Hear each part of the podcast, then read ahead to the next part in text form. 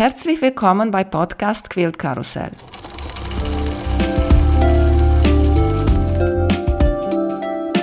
Mein Name ist Emanuela Jeske. Ich möchte euch in die wunderschöne Welt von Quiltern und Patchwork entführen. Heute dabei bei Podcast Quilt Karussell Judith von September Delights. Hallo Judith, wie geht's dir? Oh, danke Emanuela für die Einladung. Mir geht es gut. Erzählt uns bitte, wie hast du mit Nähen und Quiltern angefangen? Ja, ich sag mal so, also meine Großeltern, also meine Großmütter haben immer schon genäht. Da ähm, kenne ich das eigentlich gar nicht anders, dass immer jemand mit der Nähmaschine da saß und es gerattert hat. Meine Mutter war aber eher so bei Häkeln und bei Stricken. Und ja, wenn man irgendwas wollte, dann hat man der Oma Bescheid gesagt, ich möchte gerne für meine Puppe ein Kleid haben. Dann, ich möchte gerne Bettwäsche mit Erdbeeren oder was man sich halt gewünscht hat als Kind. Ja, nur irgendwann ist man halt älter, dann sind die Wünsche spezieller und den Omas gefällt nicht mehr, was man so als Stoff haben möchte oder so aber ich fand das immer schon toll, dieses Selbstgemachte. Aber ich war eigentlich eher so basteln, irgendwas kreativ bekleben, so, dass ich selber gesagt habe, ich will nähen. Das hat gedauert. Ja, dann war ich irgendwie, ja, so 19, 20, da hatte ich eine Freundin, die hat Bauchtanz gemacht. Und sagt die, komm doch mal mit, das macht total viel Spaß. Dann habe ich gedacht, okay, erstmal habe ich gedacht, hm, weiß ich nicht, ob ich das möchte. Und dann bin ich mitgegangen und meine Freundin nähte sehr gut und die nähte sich diese Kostüme selber. Die kann man natürlich auch kaufen, dann sind sie sehr, sehr teuer. Okay, wenn man eine Nähmaschine kauft, ist die auch sehr teuer, aber so im Vergleich. Und dann ich, hat sie gesagt, ja, ich nehme mir die selber. Dann hat sie mir erklärt ein bisschen, wie das geht. Dann bin ich zur Oma gefahren und gesagt, Oma, so geht das, aber ich brauche Hilfe. Wie spanne ich den Faden ein? Wie kettelt man? Wie nähe ich das richtig fest? Wie spanne ich das? Wie mache ich da einen Schnitt für? Ja, und dann hat meine Großmutter mir das eigentlich gezeigt und ja, dann war auf jeden Fall die, das Interesse fürs Nähen geweckt. Dann habe ich eine ganz günstige Nähmaschine bekommen. Die wollte aber nicht so das, was ich wollte. Meine Oma hatte natürlich eine gute, große Singer-Nähmaschine konnte ich natürlich nicht haben. die brauchte sie selber. Und ja, dann habe ich mir irgendwann doch gesagt, gut, ich will aber nähen können und habe meine eigene Nähmaschine gekauft. Meine erste war eine Brother. Und dann hat es eigentlich angefangen, dass ich die Videos von Petty Du gefunden habe und habe dann Halstücher genäht und kleine Täschlein und Kissen. Aber irgendwie war das so der Zeitpunkt, wo in Deutschland so viel, alles bunt und viel Jersey und Kleidung. Aber das hat mich nie vom Hocker gehauen. Und dann bin ich durch Zufall während so einem Petit-Do-Video, YouTube schlägt einem ja mal schön was vor, bin ich dann bei YouTube über die Missouri Starquill Company gestolpert. Und diese Jenny hat mich einfach mit ihrer Art und das sah kinderleicht aus und ach, das will ich auch. Und dann hatte ich ja schon mal zum Glück ein paar Reste von meinen ganzen Täschchen, die ich schon genäht hatte. Also Webware war da. Und dann habe ich damit angefangen. Natürlich Trial and Error. Es hat nicht immer funktioniert, so wie ich mir das vorgestellt habe. Sah ja einfacher aus. So ein paar Hintergrundsachen, wie das mit den Dreiecken geht, dass die halt nachgeschnitten werden müssen. Hm, wird nicht immer erklärt. Ja, und dann bin ich halt ein bisschen gestolpert, aber das hat mich einfach so begeistert, diese Vielfalt. Und da bin ich dann beigeblieben. Ja, sehr schön, freut mich, weil du bist auch äh, so jung. Darf ich fragen, wie alt du bist? 34. Und finde ich total schön, dass dir gefällt besser, Patchwork zu nähen, als Klamotten zu nähen, weil bei den jüngeren Frauen ist total umgekehrt eigentlich. Ja, ich habe auch Freundinnen, die ich durchaus fürs Nähen begeistern konnte, aber die dann doch jetzt alle eher Kleidung. Mal nähen die nochmal ein Quilt, weil sie irgendwie einem Baby was schenken möchten oder sie möchten doch eine neue Decke auf dem Sofa. Dann bin ich schon gefragt, kannst du helfen? Welche Stoff würdest du auswählen? Oder hast du einen Tipp, wo ich das und das bekomme? Weil ich stelle mir das so und so vor. Kannst du mir helfen? Das und das Muster habe ich gesehen. Muss man das irgendwo kaufen? Weißt du, wo ich das finde? Oder ist das kostenlos? Aber die sind alle so in die ja, in die Bekleidungsbranche so abgekippt. Nee, äh, das ist irgendwie dieses elastische Stoffe und ich muss die Webrichtung und den Fadenlauf beachten und, oh, und dann diese Bündchen rannähen. Nee. Ich habe zwar eine Overlock und wenn ich meinen Söhnen was nähe, dann oder mir auch mal selber, dann bin ich froh, dass ich die habe, aber das ist nicht was mich glücklich macht. Also das zieht sich auch sehr von, ich möchte das machen über, bis es mal genäht ist. Weil du gesagt hast, du hast ein Overlock. Ich weiß, gibt es auch viele Patchworkerinnen, die benutzen ihr Overlock im Patchwork. Benutzt du das auch?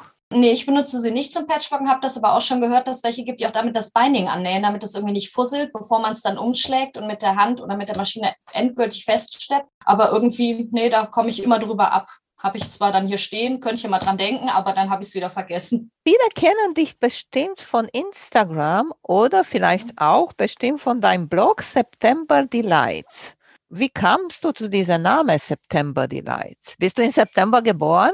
Genau, ich bin ein Septemberkind. Ich habe im September Geburtstag und ich bin überhaupt kein Freund von Sommer. Und die letzten Jahre war der Sommer ja, zumindest 2018 im speziellen Jahr, unglaublich heiß. Das ist überhaupt nicht mehr mein Wetter. Ganz fernab meiner Wohlfühlzone. Und ich freue mich dann immer, auch wenn, nicht nur weil es mein Geburtstagmonat ist, aber dieses, der erste Herbstmonat kommt. Ja, ich freue mich immer, wenn die Blätter sich verfärben. Es ist noch nicht zu kalt, um rauszugehen und es ist trotzdem nicht mehr so heiß, dass man draußen schmilzt.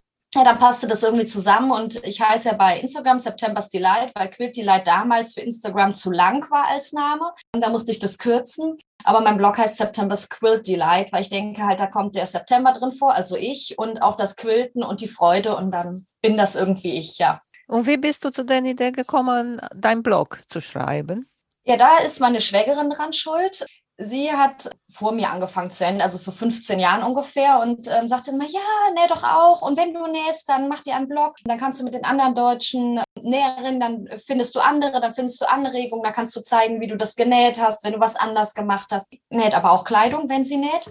Ja, und dann habe ich gedacht, naja, gut, dann traue ich mich mal. Am Anfang waren die Fotos unterirdisch und es war wirklich nur, ich zeige irgendwas, was ich nach einer Anleitung aus dem Buch genäht habe. Gut, jetzt nennt man Anleitungen von einem Quilt, aber man verändert durchs Quilting und so gibt man ja viel selber rein nochmal. Ja, und die hat mich eigentlich darauf gebracht, dass ich den äh, Blog anfange und dafür bin ich ja eigentlich im Nachhinein recht dankbar. Das hat sich mir plötzlich so ein Spektrum eröffnet, ach, das gibt es alles. Es war zwar trotzdem wirklich viel Bekleidung, viel sehr bunte Stoffe, es wurden Täschlein genäht, ein Kissen. Ich hatte das Gefühl, aber vielleicht war ich einfach dadurch auch die falschen Blickwinkel durch diese Link-Partys, die es mal gab, auf die, über die Blogs, die ja mit Instagram und auch mit ähm, spätestens mit der Datenschutzgrundverordnung so gestorben sind da gab es eigentlich kaum Quilter oder Patchworker. Da hatte ich immer das Gefühl, es gibt nicht so wirklich jemanden. Und wenn es da mal jemanden gab, wie zum Beispiel Iva, der bin ich recht früh gefolgt mit ihrem Blog, da habe ich mir gedacht, oh, es gibt jemanden. Gut, die ist in der Schweiz, aber es gibt doch Leute und die machen was Modernes und die machen was Schönes mit tollen Stoffen. Dann war ich immer froh, wenn ich einen Blog und jemand gefunden habe und habe dann auch gemerkt, dass ich auch auf meinem Blog gerne mal was erkläre, wie ich es anders gemacht habe oder was hilfreich ist für andere, wenn man patchworkt.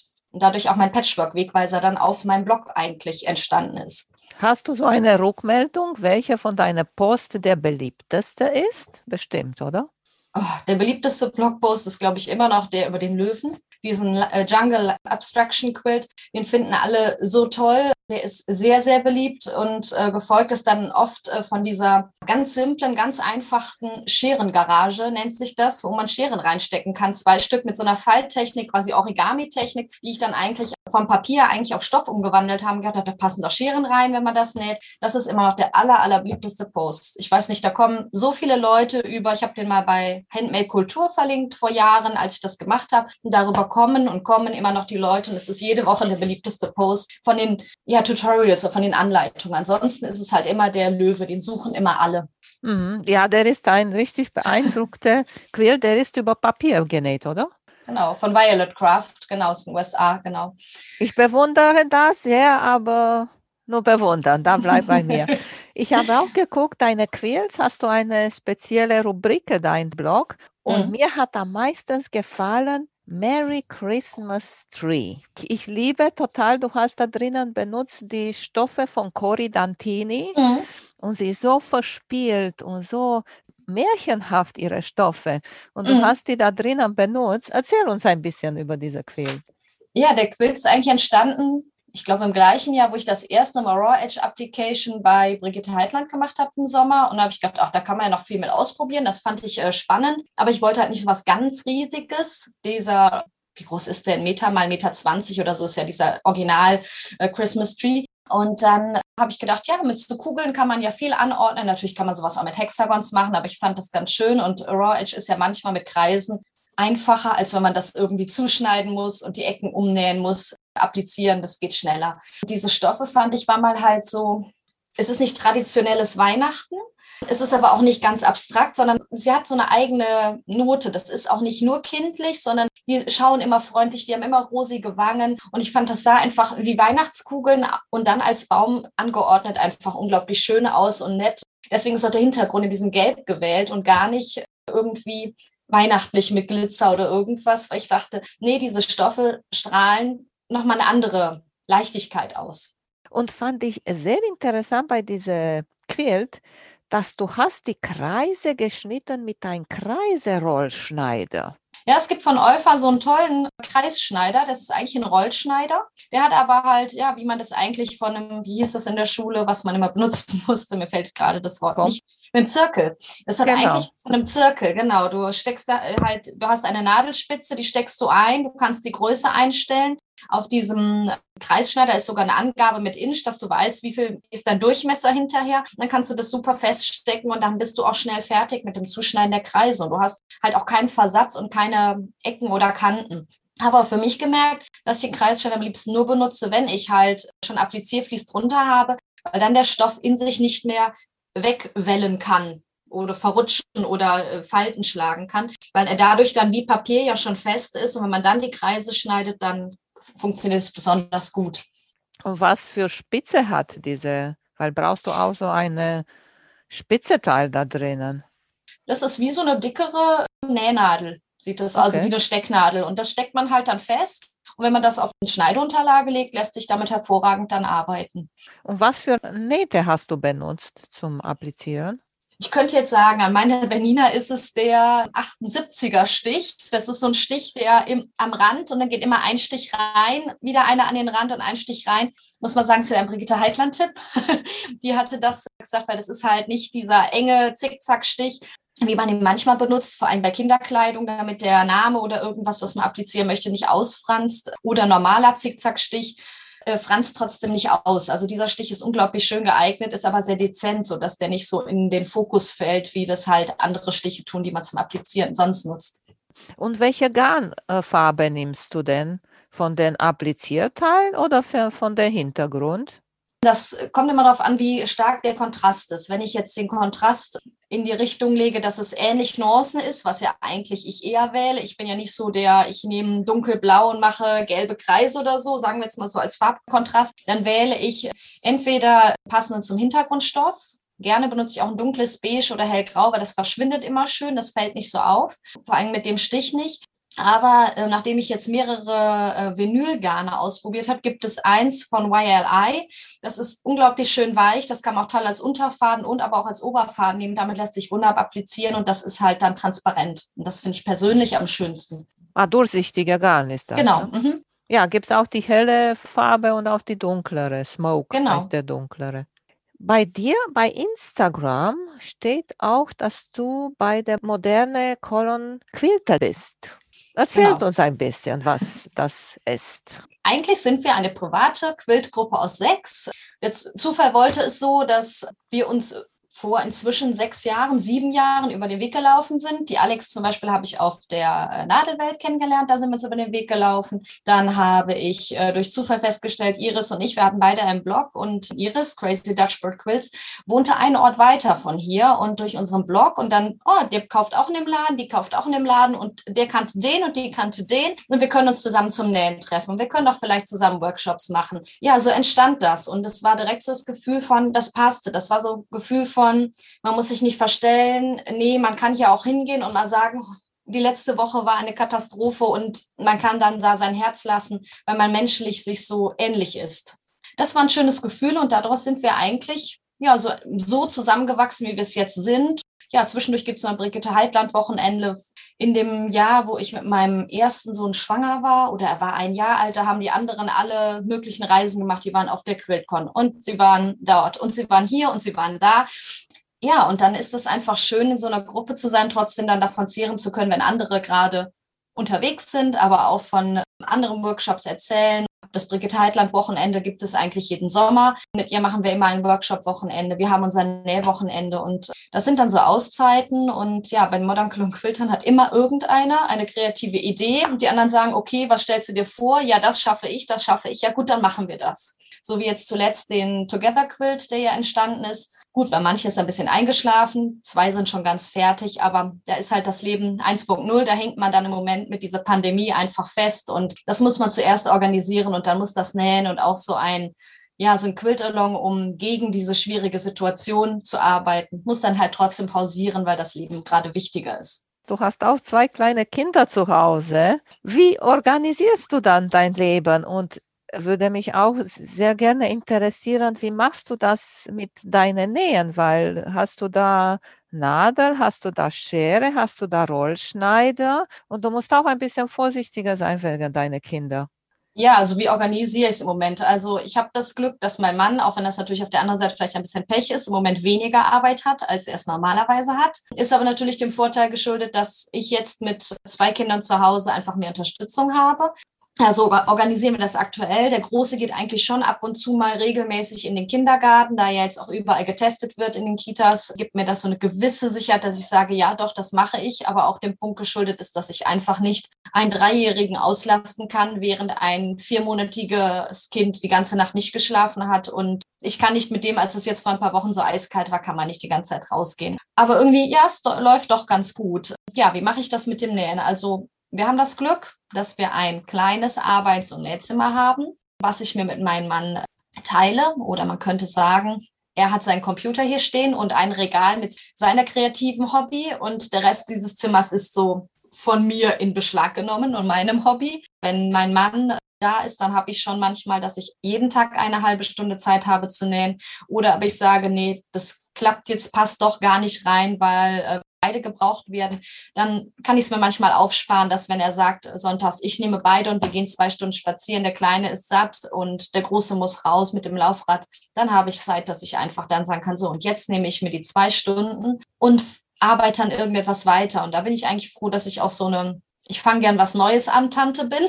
Hier ein bisschen, da ein bisschen und dann kann ich mal eine Schublade aufmachen oder auf meinen Zettel gucken, woran arbeite ich aktuell und woran möchte ich jetzt weiterarbeiten. Was schaffe ich mit meiner Zeit, wo ich dann für mich auch einen Erfolg sehe, dass ich dann etwas Neues geschafft habe und nicht, ach, ich komme gar nicht weiter, es wird gar nicht, ich sehe keinen keinen Fortschritt bei meinem Projekt und ähm, doch, das ist ganz schön, wenn man dann verschiedene Projekte hat, wo man dann sagen kann, heute möchte ich vielleicht nur schnelle Dreiecke trimmen, weil ich möchte mein Medaillen fertig machen oder ich nähe nur ein paar bunte Streifen zusammen. Nachschneiden, bügeln kann ich was anderes. Das ist einfach ohne Denken, weil heute bin ich eigentlich zu müde, aber ich brauche was anderes außer nur Schlaf. Und dann lässt sich das so ganz gut organisieren und ist dann für mich auch immer so eine Kraftquelle.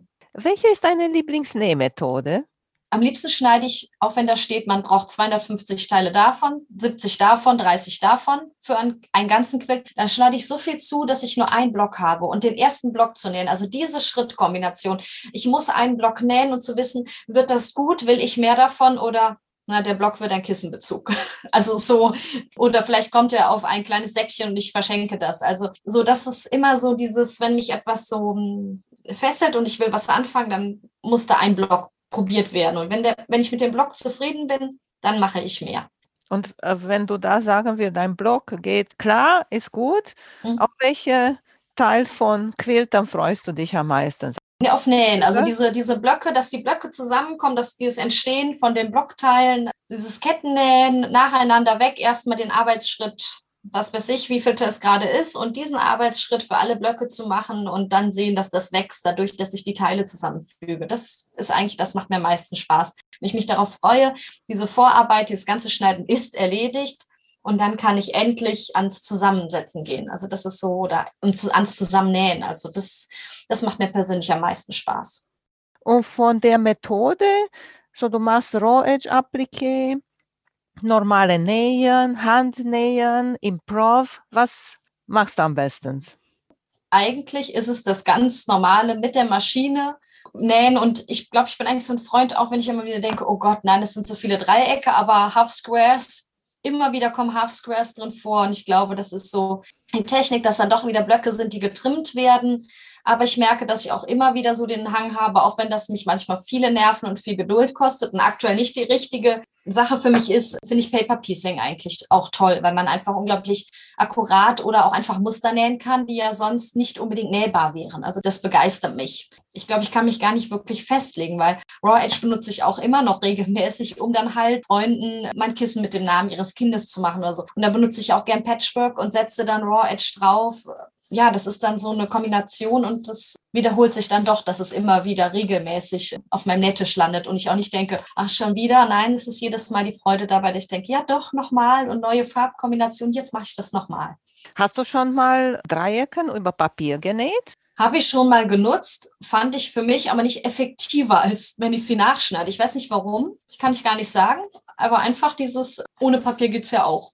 Mhm. Ist vielleicht das. Und äh, ja, mit einem Glutenlineal äh, zum Nachschneiden, also Blocklock, seitdem ich das habe, habe ich immer das Gefühl, wie habe ich das vorher gemacht, ohne dass was verrutschte. Und dann macht es trotzdem Spaß und dann brauche ich kein Papier. Und welche Methode benutzt du? Weil gibt es zwei auf einmal, vier auf einmal und acht auf einmal. Welche benutzt du? Ich mag am liebsten ganz ehrlich die zwei auf einmal. Also alles andere ist mir fast schon zu viel.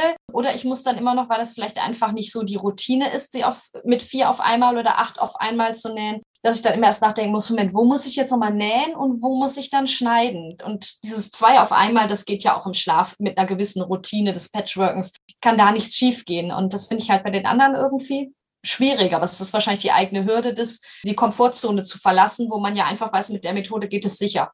Und hast du schon mal drei Ecken geschnitten und dann zusammenzunähen?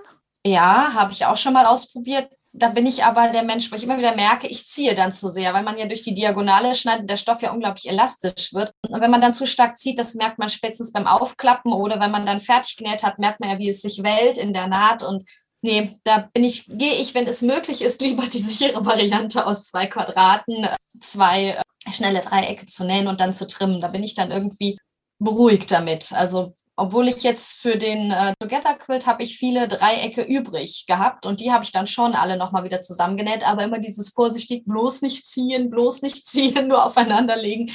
Vor allem, wenn sie besonders klein sind, will man die irgendwie festhalten, damit es nicht verrutscht. Das ist Geduldsarbeit, finde ich. Weil wir über modern Cologne Quilters gesprochen haben, seid ihr Mitglieder auch bei der Modern Quilt aus Amerika? Jein. Also ein paar von uns sind Mitglied in der Modern Quilt Guild, ein paar von uns aber nicht, weil wir halt ja keine, wir haben ja keine Gilde im Namen, wir haben es ja nicht irgendwie, auch der Patchwork-Gilde gehören ein paar von uns an, aber nicht alle. Ich zum Beispiel bin weder in der einen noch in der anderen, kann ich dazu sagen.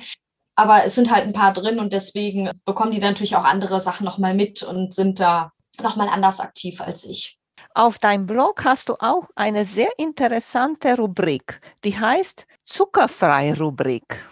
Genau, ja, das ist so mein anderes Pendant, beziehungsweise das hat ja mit Nähen gar nichts zu tun, außer vielleicht mit den Snacks, die man so dabei hat. Aus gesundheitlichen Gründen habe ich mich mal mit diesem Thema zuckerfrei auseinandergesetzt und habe dann vorletztes Jahr im Dezember mir wirklich dann endgültig Bücher bestellt und habe für mich gesagt, ich stelle das um, habe das auch gemacht und es fiel mir eigentlich auch recht leicht, vor allen Dingen den Industriezucker wegzulassen, ihn aber nicht durch alles Mögliche, was es so an Zuckeralternativen gibt, zu ersetzen, weil das ist auch nicht unbedingt gesund. Aber mal relativ schnell gemerkt, dass es für meine gesundheitliche Situation, gerade ich habe halt eine Schilddrüsen-Autoimmunerkrankung, dass es unglaublich was verändert hat, was meine Entzündungswerte betrifft und auch meine und das sagen, nicht, nicht Einschränkung, ich fühle mich nicht eingeschränkt in meinem Leben, aber ja, dieses, äh, die Symptome, die man halt manchmal hat, wenn irgend, wenn die Entzündung zu stark ist. Und bin eigentlich quasi dabei geblieben, muss aber sagen, nach der Geburt des uns zweiten Sohnes und einer Schwangerschaftsdiabetes mit Insulin war halt der Punkt, wo ich dann merkte, ich muss mich jetzt belohnen. Ich habe das alles hinter mich gebracht,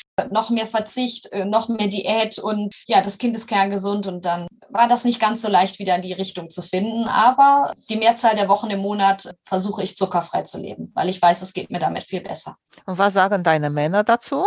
Der kleine Mann, also der mittlere, nicht der kleinste, der, ihm glaube ich, tut es auch ganz gut, weil der hat mit Neurodermitis schon zu kämpfen und auch so mit Allergien. Und da ist es ja nicht verkehrt, wenn man vielleicht ja den Körper nicht zusätzlich stresst und reizt. Der isst am liebsten mein Frühstück. Ja, mein Mann ja, es ist nicht sein, sein Lebensmittelpunkt wie für mich, aber man kann ja einen Zwischenweg finden, dass er trotzdem natürlich sich seine Süßigkeiten kauft und ja, die einzige Mahlzeit, die wir eigentlich so zusammen essen, die halt irgendwie mit Zucker zu tun hat, ist ein Frühstück am Sonntag. Und ja, dann ist der natürlich Marmelade, aber ich muss die ja nicht haben für mich. Und dann klappt das eigentlich ganz gut. Auf dem Hintergrund, dass ich ja nicht nur aus Spaß und Jux und Dollerei und weil es gerade aktuell ist, mache, sondern wirklich, weil es gesundheitliche Vorteile für mich bringt, hat mein Mann natürlich auch Verständnis, dass ich natürlich manches umgestellt habe. Und merkt dein Sohn einen Unterschied? Wir merken, wenn er weniger Zucker gegessen hat, wenn wir irgendwo eingeladen sind oder so und es gab da viel Schokolade, äh, die er gerne isst und wir lassen es dann wieder weg, ist die Haut deutlich besser. Okay, siehst du, das, das ist schön, wenn das hilft. Auch in deinem Blog hast du eine Rubrik Quilten oder Quilten lassen. Das fand ich auch sehr spannend, diese Diskussion darüber, weil ich habe bei vielen gehört, es ist mein Quilt, mein Patchwork, ich will das zu Ende bringen. Und ich mhm. finde die Idee ganz in Ordnung und sehr schön. Aber wenn dann zu Hause im Schrank hat jemand fünf oder zehn oder zwanzig Patchwork-Teile, die sich immer noch, noch sammeln, ich sage denn, ich glaube nicht, dass du schaffst, die da alle zu quilten, dann besser lass die weg und gib dem zum Quilten. Wie siehst du das? Ja, ich glaube, ich gehöre zu den Menschen, die auch viel selber machen möchten, einfach weil ich, wenn ich dann denke, dass das und das Quilting gut passt und es mir hinterher nicht so gefällt, einmal in meinem Leben habe ich schon mal eins aufgemacht, dann bin ich ja nur auf mich sauer. Dann ärgere ich mich nicht darüber, dass ich jemand anderen die Schuld geben kann, der nichts dafür kann, weil das meine Vorstellung war und der hat meine Vorstellung umgesetzt. Und es ist trotzdem im Nachhinein passt es vielleicht gar nicht zusammen. Deswegen bin ich halt oft, ich mache es selber fertig. Aber ich gehöre auch zu den Leuten. Ich habe zwölf Quilltops hier liegen. Die sind nicht gequiltet. Für fast alle habe ich eine Rückseite. Tue mich dann aber halt eben schwer zu entscheiden, was quilte ich jetzt drauf. Mache ich ein Free Motion Quilting oder mache ich Straight Line Quilting oder zeichne ich mir was an mache das aber freihand, fülle ich die Felder. Da ist immer der Punkt und natürlich auch die Zeit ich muss dann ja natürlich aus dem Arbeitszimmer raus, weil das klein ist und muss das Wohnzimmer in Beschlag nehmen und mein Sohn findet die Sicherheitsnadeln toll. Sind natürlich nur Sicherheitsnadeln, aber ja, da muss halt das Wohnzimmer herhalten, äh, zumindest zum Heften. Und ich habe natürlich nicht den großen Durchlass. Ich habe halt nur eine kleine Bernina, eine 300er Serie. Nicht so ein großes Schlachtross, wie ich es natürlich gerne manchmal hätte. Oder eine Sit-Down, vielleicht die Q16, nachdem Iva die auch toll vorgestellt hat letztens. Ist natürlich schon so eine Begierde, ach, die könnte auch hierhin passen. ja, und warum habe ich es noch nicht zum Quilten gegeben? Ist dann halt immer der Punkt, quilten lassen kostet natürlich auch Geld, während ich ja, wenn ich es hier liegen lasse, erstmal nur Zeit vergeude dann ist halt immer die Entscheidung, was will ich drauf haben. Es gibt dann die einen, die im Quillservice trotzdem vorwiegend eher bei, bei Federn floral oder rundere Muster sind. Eva ist jemand, die macht unglaublich viel Ruler Quilting. Das wiederum gefällt mir unglaublich gut. Und ach, da muss man ja auch eine Entscheidung treffen. Und da bin ich dann nicht die Richtige für. Und wie quiltest du am liebsten? Machst du gerade Linien? eigentlich finde ich die Bücher von Jackie Gearing ganz toll, diese Walk-Bücher, weil halt da mal gezeigt wird, ja, du machst Straight-Line-Quilting mit deinem Walking Foot, aber es entstehen mal andere Muster, außer nur von rechts nach links geradeaus drüber zu nähen oder von mir ist ein Schachbrettmuster. Ja, so ein einfacher Punkt. Dann im Quilt aber Punkte zu finden, damit man diese grafischen Muster, die sie so zeigt, auf den Quilt zu bringen muss man erstmal viel vorzeichnen oder zumindest anzeichnen und nicht vergessen, wo man lang wollte. Aber das schätze ich ja doch sehr, weil das so viel ja, es gibt so viele andere Texturen, es gibt so viele Spielereien und Möglichkeiten, während ich merke, Free Motion Quilting, ja, ich finde Blätter ganz schön, ich mag auch mal ein paar Swirls und ich finde auch Pebbles in verschiedenen Größen ganz schön, aber dann bin ich einfach jemand, ja, ich bin halt nicht so der Freund von Federn und sowas. Oder vielleicht fehlt mir auch einfach die Übung, dass das für, für mich die Optik ergibt, dass es für mich so eine Gleichmäßigkeit ergibt, dass das nicht so stümperhaft aussieht, dass ich dann immer sage, nee, dann bleibe ich dabei ich finde das so lustig. Du bist nicht die Einzige, die sagt, die Feder ist, ich sage altmodisch oder so traditionell oder so, weißt du, in die Richtung. Die passen auch sehr gut auf die moderne Quilts. Wenn du schaust, mhm. Angela Walters hat auch ab und zu stimmt, ja. auf die Quilts von Tula Pink Feder gequiltet. Und mhm. wer gehört zum modernen Quilting? Und weißt du, Tula Pink ist klar, ihre Stoffe und die Muster, was sie da macht. Mhm. Ich finde, äh, super cool. Das ist für um, mich gar nicht so, dass das altmodisch ist, sondern einfach, dass ich so dieses Runde und dieses, ich nenne es eher, für mich ist es eher verspielt, ne? wenn du dieses Verspielte hast, dass es so weich und so lieblich wird. Und das passt ja nicht zu jedem, für mich nicht zu jedem Quilt. Und manchmal stelle ich mich vielleicht dann auch eben, das ist halt dieses mit der Vorstellung, wenn ich sagen würde, das und das fände ich gut, jemand sagt, das und das würde ich füllen, ich diese Vorstellung nicht habe. Ja. Und wenn ich dann für mich anfange und denke, ja, das passt mir jetzt hier alles nicht, dann ist das, wie gesagt, entweder lege ich es weg, mache es nochmal auf oder sage, okay, ich mache es so weiter, wie ich angefangen habe. Aber das ist dann nur, dann schimpfe ich nur mit mir selber. Und das mhm. ist halt immer der Punkt. Ich bin ja selbst schuld dann. Ich quälte auch für meine Freundinnen mit meinem Longarm und mhm. ich quatsche mit denen ganz viel am Anfang. Ist auch mhm. ein Unterschied. Die geben mir auch kein Geld, so Wieso gefällt ja. dir nicht das am Ende Pech? weißt du, von dieser Seite ja. sozusagen. Aber trotzdem, ich spreche mit dem ganz viel. Welche Farbe, welche mhm. Muster? Und ich sage, guck mal, ich stelle mir sowas vor. Wie findest mhm. du das? Und die sagen ja oder nicht gut oder sowas. Mhm. Weil, wie du sagst, ich trenne das nicht. Wie hast du das Quilting rausgenommen? Das war viel Arbeit. Also ich habe wirklich von oben vorsichtig mit einem schönen kleinen Nahttrenner, wirklich jede Naht getrennt und hatte das wunderbare Glück, dass ich den Quilt, ich hatte ihn auf einer Longarm geheftet und hatte angefangen zu quilten und auch bestimmte Swirls auf einen Quilt gemacht. Also wir reden hier von diesem Clarity Quilt, den ich vor Jahren, 2016 habe ich den gemacht. Und diese Swirls, der war aber nicht gut aufgespannt und dadurch hatte der dann Luftblasen. Das hat mich natürlich sehr geärgert, weil man geht ja zu jemandem, wo man davon ausgeht, der kann das. Wenn er eine Longarm hat, weiß er, wie man richtig aufspannt, damit keine Luftblasen sind. Gut, war dann so. Ja, und dann habe ich den natürlich, habe ich den zu Hause in die Ecke gelegt, habe erst gedacht, ja, das Toten ist zu tot, aber es war so eine dicke Falte, das hätte ich nicht tot quilten können. Dann wäre, das hätte man trotzdem gesehen. Ja, und dann habe ich ihn weggelegt, war ziemlich frustriert. Und dann war irgendwann eineinhalb Jahre später, waren meine MCQs da oder ein Jahr später ja, genau, da haben wir uns, glaube ich, irgendwie getroffen, bei mir oder irgendwem zu Hause und ich hatte den. Und dann hieß ja, komm, gib her, wie viele Nahtrenner haben wir hier? Und dann haben sich netterweise echt zwei mit meiner Hilfe, haben wir uns zu dritt hingesetzt und haben das alles wieder aufgetrennt. Zum Glück waren erstmal nur die Kreise quasi ja, hervorgehoben, die schon drauf appliziert waren auf das Top. Aber auch das ist ja schon genug Arbeit. Und ja, da war ich hochschwanger. Dann hat mein Mann unter meiner Anleitung diesen Quilt neu geheftet und ich habe ihn dann, bevor mein Sohn geboren wurde, fertig gequiltet. Auf deinem Blog gibt es auch eine Rubrik auf eine Kaffee mit. Wie bist du ja, zu genau. der Idee gekommen? Ja, das war eigentlich so, als es, ich das erste Mal, glaube ich, auf der Nadelwelt war und auch irgendwie dann die folgenden Zeiten, wo ich dann doch mehr unterwegs war, also so 2016, 2015, vielleicht auch schon 2014, dass ich so gedacht habe, es wäre ja eigentlich schön, wenn die Patchworker, die man so trifft oder auf die man so stößt, wenn man die mal auch vorstellen könnte, weil halt, wie gesagt, mein Radius war zu dem Zeitpunkt klein. Ich habe das immer das Gefühl, die Quilt-Community, die deutsche oder die deutschsprachige Quilt-Community ist extrem klein. Es gibt gar nicht so viele oder die sind in Nischen versteckt, die ich damals halt nicht gefunden habe. Und dachte dann, ja, die Leute, die ich ja schon getroffen habe, die ich kennengelernt gelernt habe. Die vorzustellen auf meinem Blog gibt vielleicht auch nochmal für jemand, der auch vielleicht bei mir liest, weil er das ja spannend findet, das Patchwork, denkt, ach, da gibt es noch mehr Leute, die auch sowas machen. Ach, da kann ich ja mal gucken gehen. Und man schaut ja durch so eine Vorstellung auch immer über den Tellerrand. Man geht auf das Profil der Leute oder man besucht den Blog und man interessiert sich vielleicht für deren Technik oder man sieht, oh, solche Quills macht die, die macht das, nimmt ganz andere Farben und was für eine tolle Wirkung das hat oder auch der Quilt gefällt mir, das Muster möchte ich auch mal nehmen. Man kriegt ja nochmal ein ganz anderes Ideenspektrum und man hat irgendwie das Gefühl, man, diese Person, die dahinter ist, die hat man plötzlich kennengelernt. Die ist einem näher gekommen. Und ja, deswegen habe ich das eigentlich angefangen. Dann hat es zwischendurch mal ein bisschen pausiert, weil ich halt keine Zeit hatte oder auch Leute angefragt habe. Aber dann wartet man leider ein bisschen länger und noch ein bisschen länger auf keine Rückmeldung. Das ist immer ein bisschen schade, aber auch das soll es geben und freue mich dann aber auch immer, wenn es dann Leute gibt, die sich dann gerne zurückmelden oder zumindest sagen, ich habe dich nicht vergessen oder es passt bei mir gerade nicht rein. Und dann freut man sich, wenn sie später dann doch noch zu Besuch kommen quasi. Und ich selber finde es auch immer spannend, wenn ich dieses Template mit den Fragen verschicke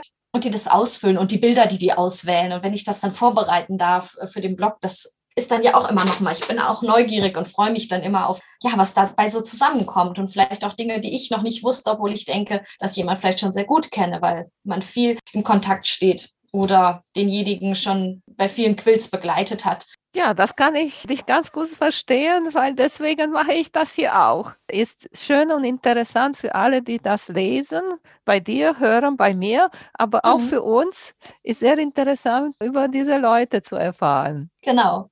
Sehr interessant fand ich bei dir dein Thema Unis und Farbkarten. Leider muss ich sagen, ich kaufe Stoffe, ich sage jetzt so wie das ist, schlecht hm. ein. Weil man sieht schöne bunte Stoffe, Muster und so und kauft die und komm mal nach Hause und sagst du, was mache ich damit? Du brauchst Unis dazu zum Kombinieren. Mhm. Und von der Uni habe ich nicht so viele. Und als ich das gesehen habe bei dir, habe ich gesagt, das ist aber eine tolle Idee. Ich finde halt Farbkarten das ist so die Brücke. Ne? Du, du hast den Stoff, wie du sagst, du kaufst einen bunten Stoff, geht mir ja auch so. Das gibt ein Muster, oh, der gefällt mir total gut, den muss ich haben. Und dann sitze ich auch da und denke, womit kombiniere ich den? Manchmal natürlich die Serie schöne Kombistoffe, dann ergibt sich das auch und dann sagt man, gut, man kann mal auf die Unis verzichten. Ich habe für mich aber einfach entdeckt, dass mir das oft zu laut ist und äh, dass man schön mit Unis einfach die Lautstärke des Quills quasi kannst du ja auch so ein bisschen steuern. Wie bunt, wie laut, wie wird er oder gibt es irgendwas, was das Ganze so zurücknimmt, dass das Muster noch ins Auge fällt oder fällt einem nur die Farbe ins Auge, je nachdem, was gewollt ist oder wie derjenige unterwegs ist. Es gibt ja auch Leute, die ich kenne, die sagen, ich kann nicht mit Unis, ich kann, ich wüsste überhaupt nicht, welche ich kaufen soll und ich weiß auch gar nicht, wie ich die dazu kombinieren soll, dass ich das Gefühl habe, meine Muster sind aber weg. Es soll es auch geben. Ich merke aber für mich, dass ich das brauche, um es halt, ja, dass es so eine Balance gibt. Und ich finde halt an den Farbkarten so unglaublich gut, dass man seinen Stoff nehmen kann aus seinem Schrank und dann kann man den an alle Farben halten, die einem selber vielleicht ins Auge springen. Und dann plötzlich merkt man, oh nee, der Farbton, ich gucke hier auf die Karte, der ist aber viel grüner. Und in meinem Quilt hat es eher einen blaueren Stich. Dann kann ich weitersuchen und habe einfach die Möglichkeit, das zu finden. Ich kann mir dann halt, wenn ich den passenden Uni finde und ich kann ihn bestellen, bei welchem Online-Shop aktuell ja, wo auch immer die gute Unis führen, dann habe ich einfach die Möglichkeit auch zu sagen, welche Qualität ich möchte. Vielleicht möchte ich einen Moda haben, der, wie ich finde, gehen Modas zu fast allem. Moda lässt sich zu fast allen Stoffen kombinieren, egal aus welchem Haus sie quasi sind, die Printstoffe. Was ich bei Art Gallery zum Beispiel unglaublich schwierig finde. Ich finde, Art Gallery hat eine tolle Farbgebung, aber durch die andere Webung fallen die von der Textur, sind die feiner die passen besser nur zur Art Gallery und vielleicht auch zu Michael Miller, weil die einfach feiner sind von der Struktur. Michael Miller ist persönlich mein Liebling, gibt es aber in Deutschland irgendwie nie. Als Grete das vor Jahren, als sie noch Stoffsalat hatte, äh, geführt hat, habe ich bei Grete, glaube ich, mal, als sie das dann irgendwann rausgenommen hat, habe ich, glaube ich, alle Farben, die sie noch hatte, habe ich erst mal zwei Meter gekauft, damit ich Michael Miller Cotton Couture hatte, weil ich die einfach unglaublich schön finde. Und ja, das lässt sich halt mit den Farbkarten auch so schön ähm, die passende Textur finden. Also nicht nur die passende Farbe für den einzelnen Stoff, sondern man hat auch die Möglichkeit zu sehen, okay, mein Stoff ist vielleicht etwas gröber oder mein Stoff ist sehr fein gewebt. Vielleicht wähle ich dann eher Art Gallery und nicht Moda und vielleicht auch nicht Robert Kaufmann. Ja, und dann halt auch zu gucken, was bekomme ich in Deutschland, wenn ich nur in Deutschland bestellen möchte. Und ja, wenn ich die dann habe, ist es natürlich mit der Farbkarte einfach, das Passende zu bestellen. Manchmal ist es aber auch, und ich glaube, das würde jetzt kein Stoffladen sagen, nee, machen wir nicht, habe ich zumindest schon mal ausprobiert, bevor ich Farbkarten hatte, dass ich ein Stück Stoff geschickt habe und dann hat mir die ähm, Stoffladenbesitzerin gesagt, ja, also ich habe davon auch ein Päckchen und ich würde dir immer zu, ich weiß nicht mehr, was es war, Porzellan oder Ivory raten und nicht zu dem Weiß, was du eigentlich haben willst. Und das war eine super Sache und dann habe ich mir direkt eine kleine Tüte gemacht zu Hause und habe mir dann halt auch auf so eine Pappkarte auch die Farbe aufgeklebt, so dass ich auch davon eine Farbkarte hatte und ja, nebenbei sind halt hilfreich, die ihr auch in dem Blogpost erwähnt hat, diese Farbkarten einfach aus dem Baumarkt, weil auch damit kann ich schon mal Nuance sehen, die Farbe würde passen und dass die ja kostenlos gibt, die auch in den Stoffladen zu schicken, sagen, dem Farbton Ton brauche ich ein Uni. Wenn man noch keine Farbkarten besitzt, ist das einfach. Inzwischen ist es aber, glaube ich, auch leichter, an Stoffkarten zu kommen oder Farbkarten von den großen Stoffherstellern und Unis zu haben. Ich habe jetzt gesehen, es gibt sogar in irgendeinem Online-Shop, ich weiß gar nicht in welchem, gibt es jetzt auch Farbkarten von diesen Essex Linnen von Robert Kaufmann, diese gewebte Struktur haben. Die finde ich auch total schön. Und da an Farbkarten zu kommen, war bisher so, nee, die Farbkarte haben wir nur für uns, für die Bestellung. Wir haben keine Farbkarten im Sortiment, weil die fände ich ja auch praktisch, weil dann kaufe ich auf dem Bild ein Blau und habe ein ganz anderes Blau als das, was ich zu Hause habe, wovon ich aber eigentlich noch ein, zwei Meter bräuchte, um weiter weiterzuarbeiten. Mhm. Ich möchte nicht mehr ohne Farbkarte sein. So magst du dir die selber oder hast du dir die auch bestellt, diese Farbkarte? Also ich habe mir ja, ich habe ja einen Tipp auf meinem Blog, habe ich ja, dass man sie selber machen kann mit Stoffen, die man hat. Wenn ja. man weiß, wo sie herkommen, dann kann man sie selber kleben. Habe ich angefangen und dann habe ich immer mal gefragt, kann ich bei euch oder bei Ihnen die Moderstoff-Farbkarte kriegen? Ich habe gesehen, in den USA gibt es die, aber ich bezahle jetzt keine 40 Dollar Shipping für eine Farbkarte. Natürlich, man kann immer noch viel Stoff mitbestellen, aber wer weiß, was der Zoll dann auch möchte. Von daher ist es ja manchmal einfacher, wenn man es hier bekommen kann. Und dann gab es eine Stoffladen, die hat mir das ermöglicht. Da hatte mir dann halt äh, gesagt, ich habe die nicht, aber es ist gar kein Problem, ich besorge die. Und dann hat sie mir direkt eine Aurifil-Karte und auch eine Moda-Farbkarte, eine große mitbestellt. Und das war für mich halt super. Weil da waren eigentlich so beiden Sachen, die ich am meisten benutze.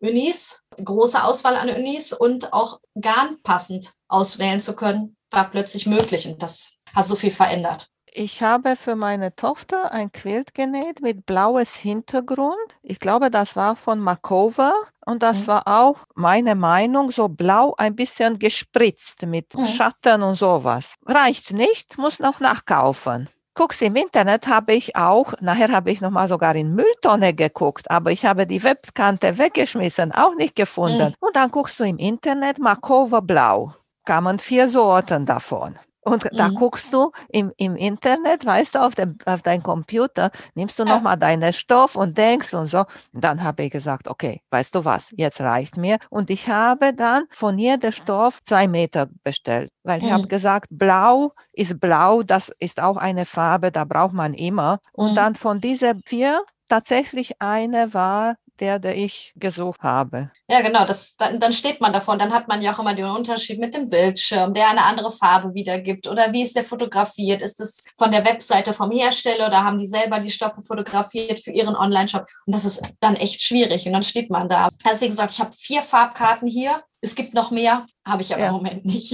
Ja. Ich glaube, eine Freundin von mir hat sie gesagt, dass sie hat von Kona etwas irgendwo, konnte sie auch bestellen. Von ja, Robert Kona habe ich auch, genau. Ja, und ja. die sind über hunderte. Wie viel haben die da? 200, 300 Unis? Das sind Mengen und die haben ja jedes Jahr, äh, küren die eine neue Farbe ja. des Jahres und dadurch kommen immer noch Farben dazu. Aber es ist ja auch bei Art Gallery, ich glaube, die haben jetzt in den letzten vier Jahren was weiß ich, ihre Farbpalette, ihre Anfangspalette verdoppelt, verdreifacht. Also da ist unglaublich viel in der Entstehung, um so viel wie möglich Bandbreite an Farben zu haben, damit natürlich der Abnehmermarkt natürlich dementsprechend passend ist. Und wir haben, glaube ich, gemerkt, dass es interessant ist und auch, dass sie die Farbkarten halt nicht nur noch für die Hersteller, für die Großhändler und auch für die Einzelhändler vertreiben, sondern dass es auch die Leute zu Hause interessiert, so eine Farbkarte zu haben, um halt auswählen zu können. Ich finde es auch unglaublich praktisch, auch in der BI dann zu sagen, ich habe die und die Stoffe genommen. Bei Moda äh, heißt, die, heißt die Farbe so und so. In diese Farbrichtung würde ich gerne gehen. Die und die Stoffe habe ich genommen, Nummer so und so und der Stoff hat diesen Namen.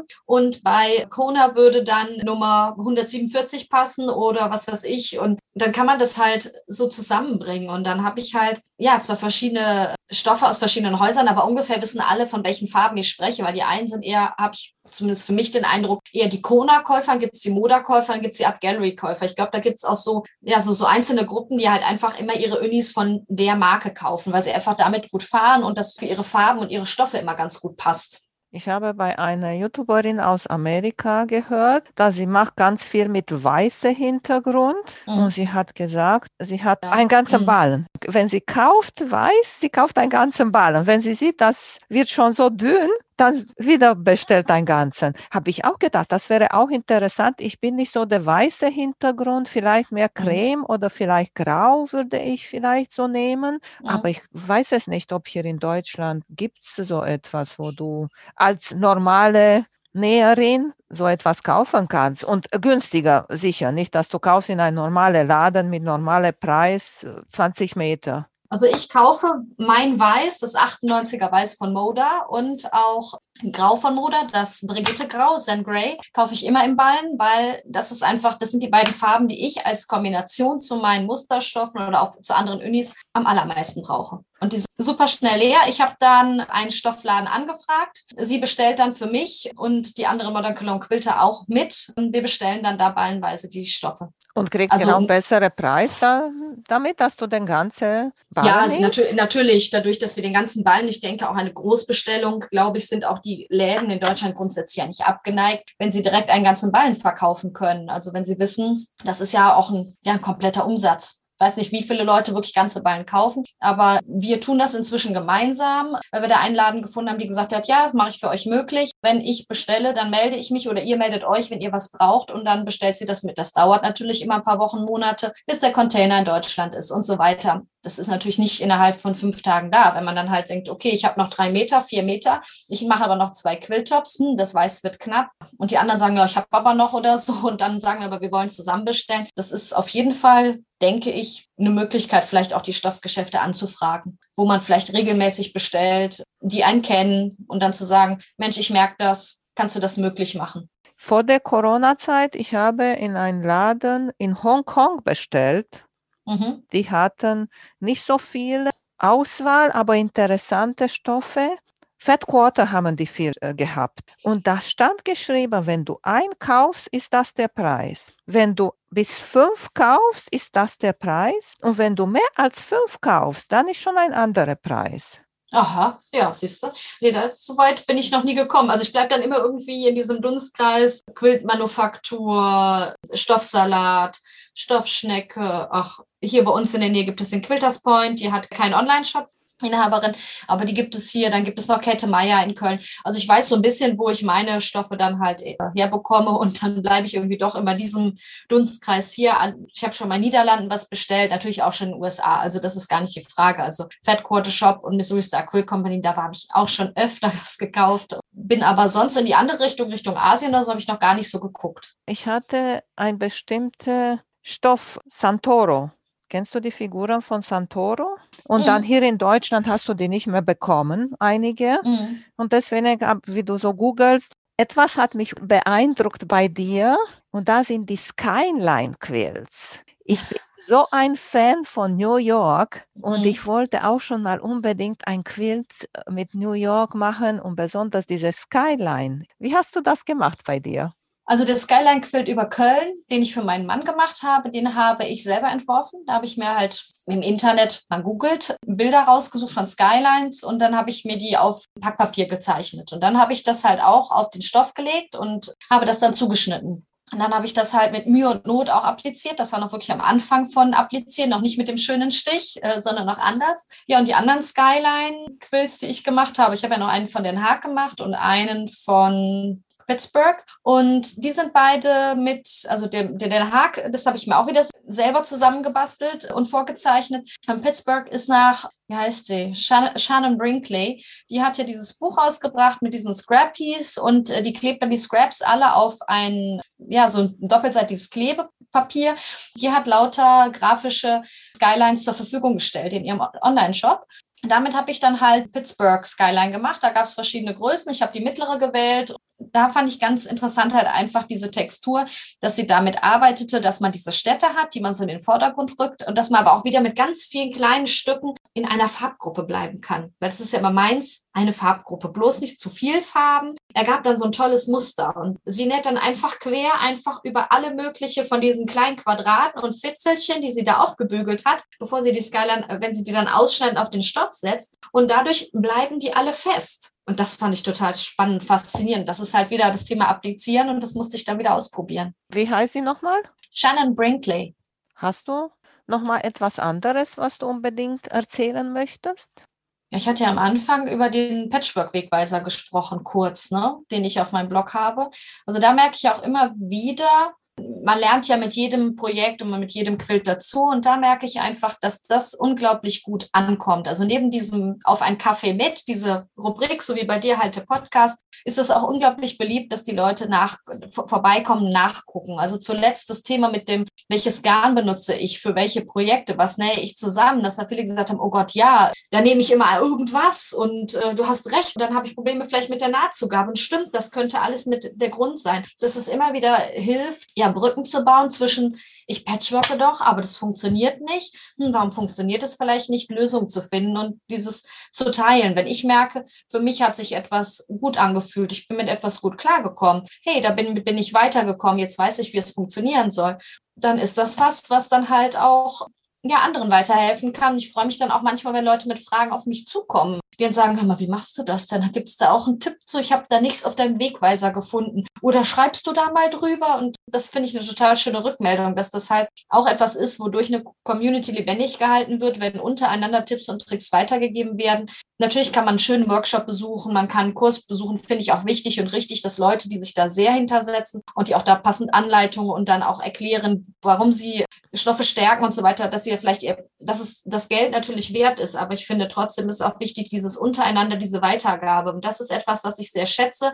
Ich hatte bisher Glück, dass mich die Quiltpolizei noch nicht ereilt hat, von wegen, also die Ecke würde ich aber nochmal nachnähen. Und das ist, finde ich, nicht so genau geworden. Zu denke, ja, jeder gibt sich so in seinem Rahmen Mühe. Und wenn er mit sich selber damit zufrieden ist, dann muss man denjenigen auch ein bisschen damit lassen dass es aber so halt, ja, so ein Geben und Nehmen in der Community ist. Und ich finde, davon lebt diese deutsche Quilt-Community. Ich finde, diese Quilt-Community ist unglaublich herzlich und miteinander. Das habe ich dadurch, empfinde ich immer so, dass man gerne sich austauscht, hilft und den anderen ja weiterbringt.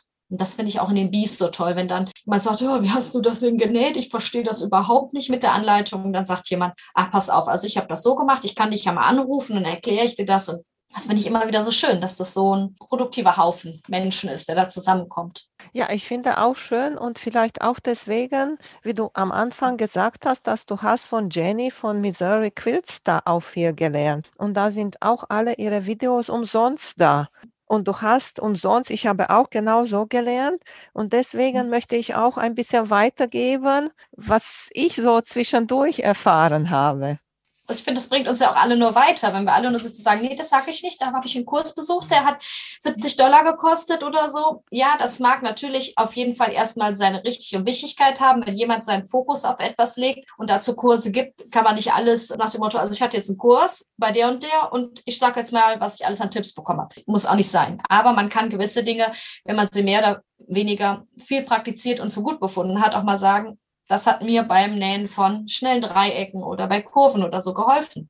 Und muss man auch sagen, es ist andere, wenn einer in einen Kurs von einer professionellen Anleitung das hört, weißt du, mhm. oder ist anderes, wenn ich oder du wir darüber erzählen, weißt du? Genau. Aber ja. wenn du erzählst, ich habe das in einem Kurs bei der und der gelernt und hat mir so gut gefallen und guck mal, das habe ich denn gelernt, dann vielleicht sagt diese Person, okay, finde interessant, vielleicht will sie auch einen Kurs machen. Genau, es regt auch an, nochmal zu gucken, ah, wer ist denn die Person? Ach, davon habe ich noch nichts gehört. Genau. Eigentlich führt es auch weiter.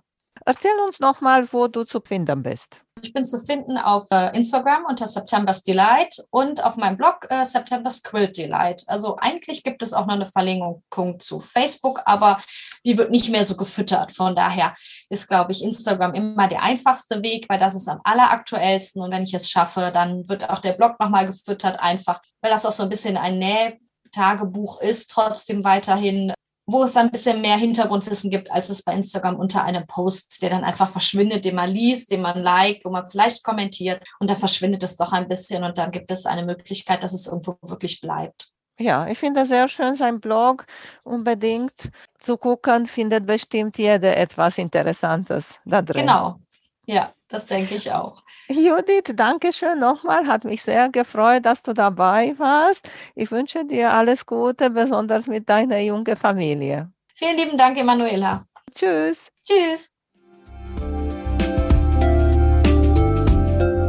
Vielen Dank für euer Interesse an meinem Podcast Quillkarussell.